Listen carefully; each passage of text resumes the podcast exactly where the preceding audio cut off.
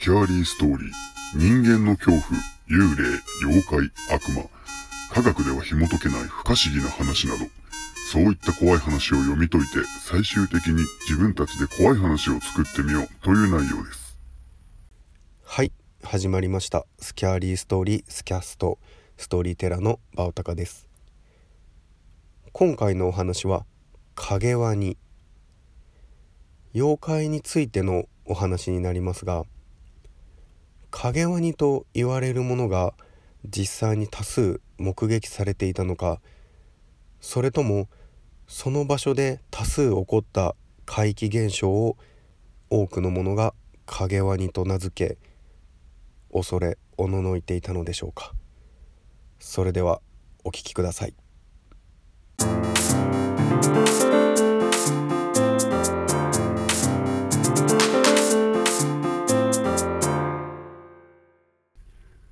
昔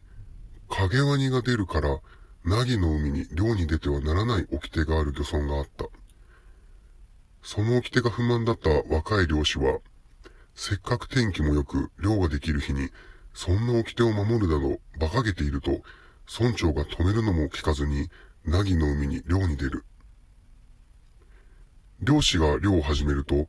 何事もなく漁ができて、しかも大量であった。迷信であったと確信した男は、岸から心配そうに見守る仲間に自慢ができると大はしゃぎで漁を続けた。ところが、日が少し傾き、海面に映る自分の影が大きく映る頃になって、男の体に痛みが走り、服が裂けた。海面を見ると、巨大な魚の影が自分の影をついばむように食べている。影ワニが現れたのだった。食べられるごとに男の服は裂け、体は傷つき血が流れた。どこから現れるかわからない影ワニとの戦いに、恐怖と苦痛に体力も限界になる漁師。ぼんやりとする意識の中、浜を出るときに村長が言った言葉を思い出した。影ワニが出たら海面に映る影を隠せ。男は船の下に引いてあったゴザを海面に投げ入れて自分の影を消すと、ようやく影ワニは諦めて姿を消した。男はどうにか助かることができたのだ。しかし、影が消えてしまう夜になるまで、船に伏していなければならず、岸に帰ることができなかった。その後、村の漁師の誰もが、凪の海に漁に出てはならないという掟を守るようになった。このお話は、島根県二間郡にあった湯野津町という町でのお話。湯野津あたりではサメのことをワニと言っています。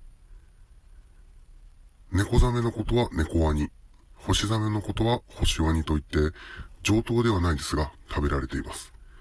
このワニの一種に影ワニというのがいると信じられていました。サメの中のどんな種類をこういうのかわかりませんが、船が沖を走っているとき、船乗りの影が海面に映ることがありますが、その影をこのワニが飲むと、影を飲まれた船乗りが死ぬというのです。昔、ある船乗りが影を飲まれそうになりましたが、早く気がついたので反対に影ワニを撃ち殺してしまいました。ふるさとに帰ったその船乗りが、ある日浜を歩いていて、魚の骨が足の裏に突き刺さりました。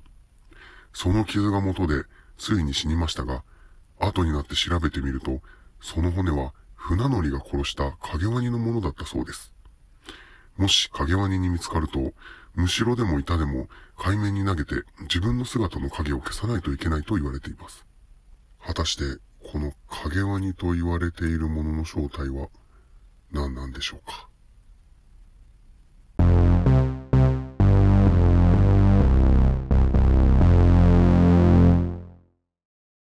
はい、今回のお話、影ワニ。昔、影ワニを題材にしたアニメもあってすごく面白くて見ていたこともあるんですけど影ワニというのは、ま、調べていただいたら分かるんですけどイラストで言うと体中が鱗で包まれていて顔が2つあったりすごいワニのような大きな口を開いていてそこに牙のようなのが見えるそんな姿であったりあと海面上に映る大きな巨大な影であったりします。でこの影ワニというのは実際の人の体に食らいついてくるのではなく水面海面に映った人の影。この影をついばむことによって実際の人がかじられたり怪我をしたり食べられて死んでいくそういった話が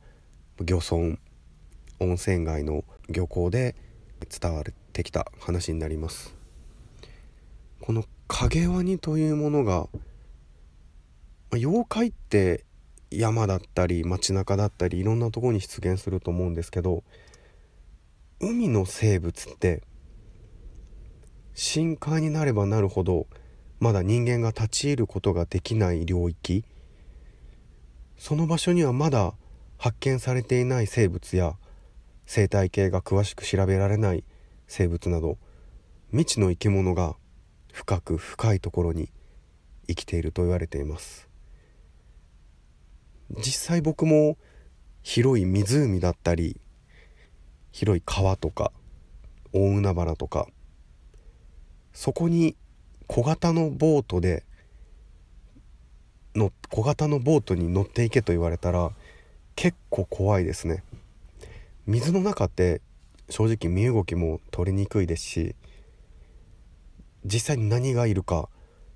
わからない恐怖と言いますか。もう湖とかでも結構僕は無理ですね。ネッシーとかあいたユーモを信じてはいないんですけどもしかしたらそういった生き物が水の中に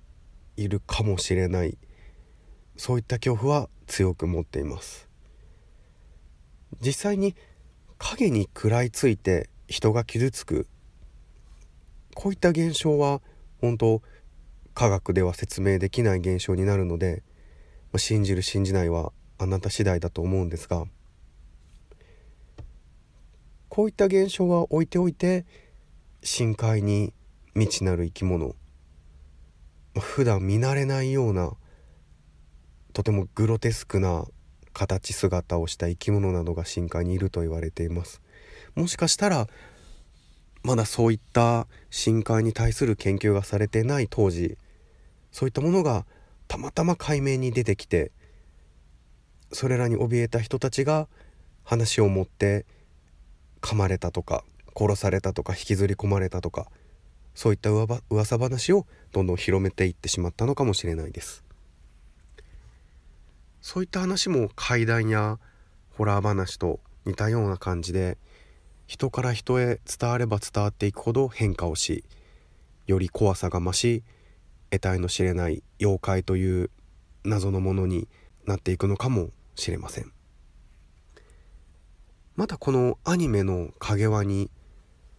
これとても面白い内容ですので是非機会があれば見ていただきたいなと思います。またフリートークの方でアニメをテーマにした話をすることがあればこのホラーアニメの話もしたいなと考えています、まあ、実際この影ワニというものがこの真の正体はわからないのですがそういったものを目の前にしてしまうとあまりの恐怖に人間はおかしくなってしまうのかもしれないです。では今回は初めてですかね。妖怪をテーマにしたスキャストにさせていただきました。この影ワニをスキャストブックに閉じたいと思います。結構短い、えー、話になってしまいましたがまだたくさんの妖怪についていろいろ探求お話ししていければなと思います。